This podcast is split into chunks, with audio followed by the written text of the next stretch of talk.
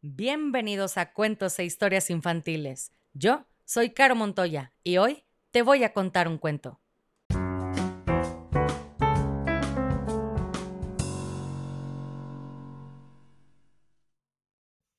Y el cuento del día de hoy se llama La fórmula del doctor Funes. Capítulo 9. La lección.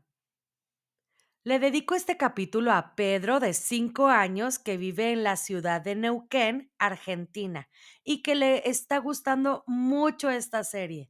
Así que, Pedro, aquí va tu cuento. Y dice así. Vamos a demostrarle que sus teorías están equivocadas y las mías no.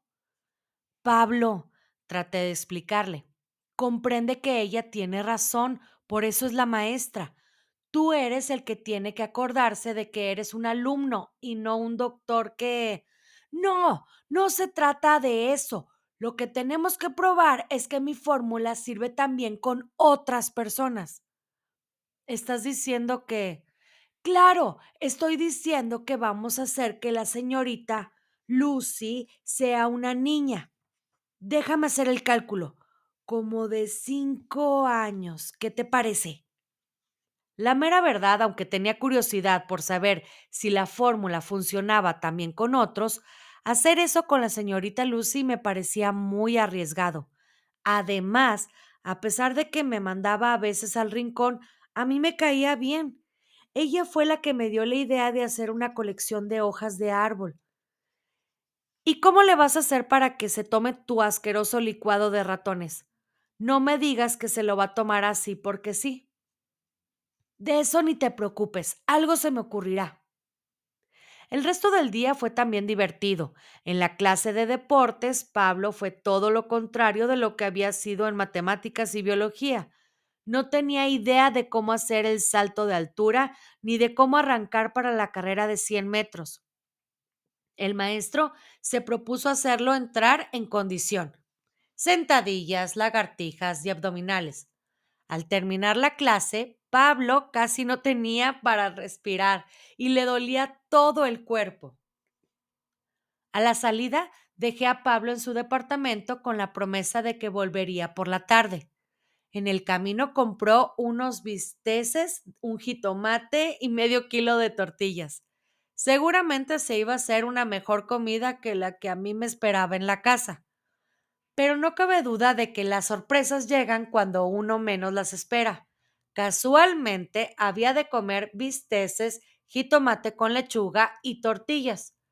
Comí con gusto, solo de pensar que esas mismas horas mi amigo estaba comiendo exactamente lo mismo.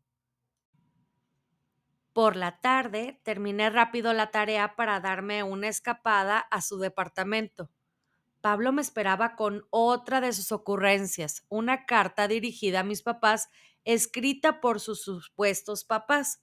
Decía, Estimados señores Pollo, agradecemos tanto que hayan aceptado quedarse con nuestro hijo mientras nosotros hacemos el viaje al Polo Sur que desde hace muchos años queríamos hacer.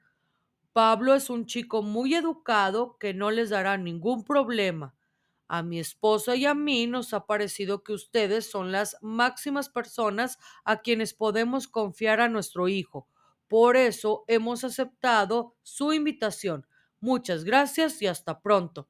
Elena y Bernabé Funes. Postdata. Les agradeceríamos mucho que Pablo pudiera tomar café en las mañanas. Está muy acostumbrado. Esperamos invitarles a cenar a nuestro regreso. Pero mis papás se van a preguntar por qué te invité a quedarte con nosotros sin su autorización, le reclamé enojado. Bueno, podrías decirles que mis papás harían lo mismo por ti y que tú sabías que ellos no iban a poderse negar. Al fin y al cabo no pasará de ser un enojo a cambio de que yo pueda quedarme en tu casa. ¿Te parece? No me encanta la idea de la regañada, pero tampoco podría dejar que siguieras viviendo solo en tu departamento. Asunto arreglado. Así es que antes de llegar a tu casa tenemos que pasar a comprar ropa, zapatos, útiles escolares, maleta. Y colorín colorado, este cuento se ha acabado. Y si no eres feliz, has fracasado como lombriz.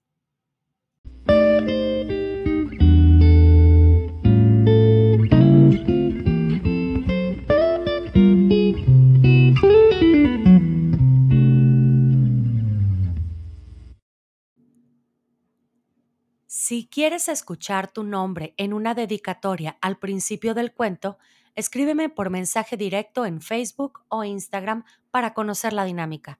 Me encuentras como cuentos e historias infantiles.